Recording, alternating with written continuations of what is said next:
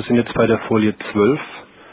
Die Änderungen, Verschärfungen, die Herr Dr. Sins vorgestellt hat, gibt es eben dann, wie ich eingangs schon gesagt habe, bei den ja, Abschaffung von steuerlichen Vorzügen, die wir in der deutschen Besteuerung kennen, auch auf Ebene von Unternehmen und Privatpersonen. In Folie 12 finden Sie als ersten Punkt, dass in solchen Fällen, in denen es Geschäftsbeziehungen zu Ländern gibt, die eben diesen OECD-Standard Artikel 26 nicht einhalten, Betriebsausgaben, Werbungskosten steuerlich nicht zu berücksichtigen wären, nicht abzuziehen wären. Bei den Werbungskosten könnte man gegebenenfalls gerade bei den Kapitaleinkünften da hatten wir mit der Einführung der Abgeltungssteuer im Jahr 2009 ähm, ja sowieso maßgeblich eine Einschränkung bei den Werbungskosten, die de facto ja nicht mehr abzugsfähig sind, außer bei Veräußerungsgewinnen bei anderen Randbereichen. Ähm, dann ist es vielleicht nicht so elementar, aber es trifft ja nicht nur die Kapitaleinkünfte, es sind andere Bereiche. Bei den Betriebsausgaben, wenn man sich die enge, starke Verzahnung der deutschen und der Schweizer Wirtschaft anschaut, den Luftfahrtbereich, man kann es offen nennen, Lufthansa und Swiss, den Chemie-Pharma-Bereich, wie eng entlang des Rheins, aber auch in anderen Regionen Deutschlands die ja, Unternehmen verzahnt und zusammenarbeiten, dann wäre das schon ein massives, ein, ein massiver Eingriff, wenn Betriebsausgaben für irgendwelche Dienstleistungen, Lieferungen, was auch immer, die man im anderen Staat, in der Schweiz beispielsweise, eingekauft hat, eingeworben hat, diese nicht mehr steuerlich zum Abzug gelassen werden. Ähnlich, wenn in Deutschland dann eine Mutterkapitalgesellschaft Dividenden erhält, ähnlich, wenn eine deutsche Kapitalgesellschaft ihre Beteiligung an einer ausländischen Kapitalgesellschaft veräußert, wenn der 8b eingreift, dort beim Absatz 1, beim Absatz 2, diese ja, Begünstigung, dass am Ende 95 Prozent der Einkünfte wirtschaftlich gesehen am Endeffekt nicht ähm, ja, steuerfrei sind, nicht zu versteuern sind, diese Möglichkeit würde durch den Gesetzgeber letztendlich versagt.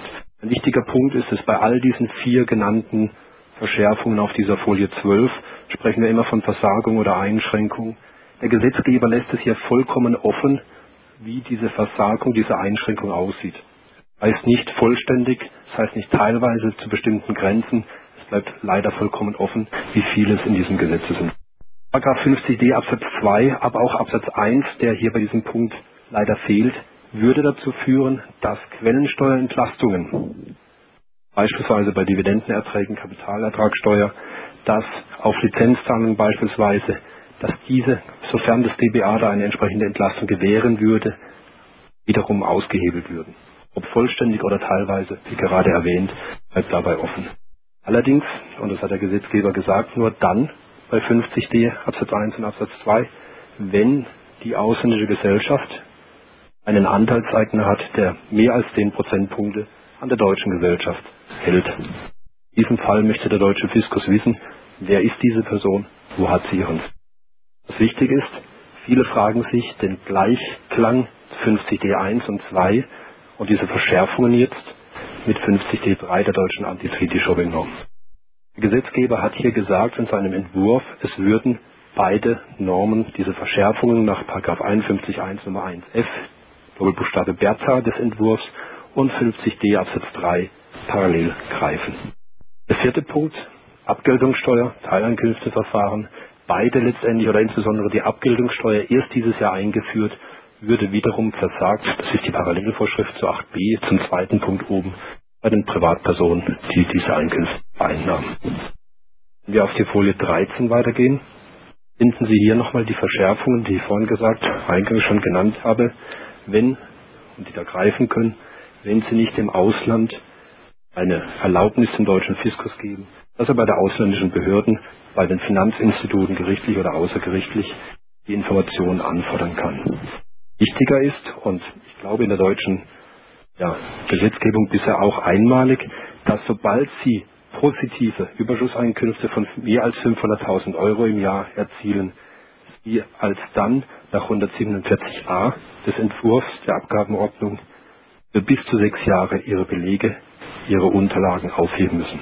Wir haben also neu im Privatbereich bei den Überschusseinkünften Aufbewahrungspflicht.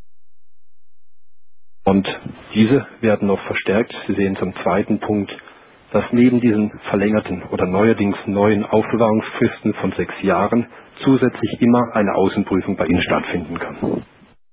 Man ging weiter, Zollgrenzen, Erweiterung der Zollbehörden, der Kompetenzen. Was geht es da? Bis es in die, ja, die elektronischen Datenerhebungen der Zollbehörden mit der Finanzverwaltung offensichtlich nicht miteinander abgestimmt, nicht verzahnt. Das ist ein Punkt, wo der Gesetzgeber gesagt hat, da soll es zukünftig über die Ausweitung der Kompetenzen der Zollbehörden eine engere Verzahnung der beiden Behörden, der beiden Institute geben. Weiter Punkt ist, bisher ist es so, dass wenn Zöllner an der Grenze gewisse Informationen über ja, Bankunterlagen bekommen, dass diese nicht automatisch in der steuerrechtlichen Ermittlung weiterverwertet werden dürfen. Dieser Punkt soll zukünftig ausgedehnt werden und insgesamt dann auch im Steuerverfahren verwendet werden. Sie sehen es, es sind eine Reihe von ja, Verschärfungen, wir hatten es eingangs genannt, drakonische Maßnahmen, die vielleicht viele wundern. Professor Kessler hat es schon angesprochen, was die Idee, was das Sinn und Zweck dieser Norm ist. Problematisch, und das ist der Übergang zur Kritik, Folie 14, ist, dass es eine Vielzahl von Normen sind, von Bestimmungen, die so nicht eindeutig sind und damit diskutiert werden können.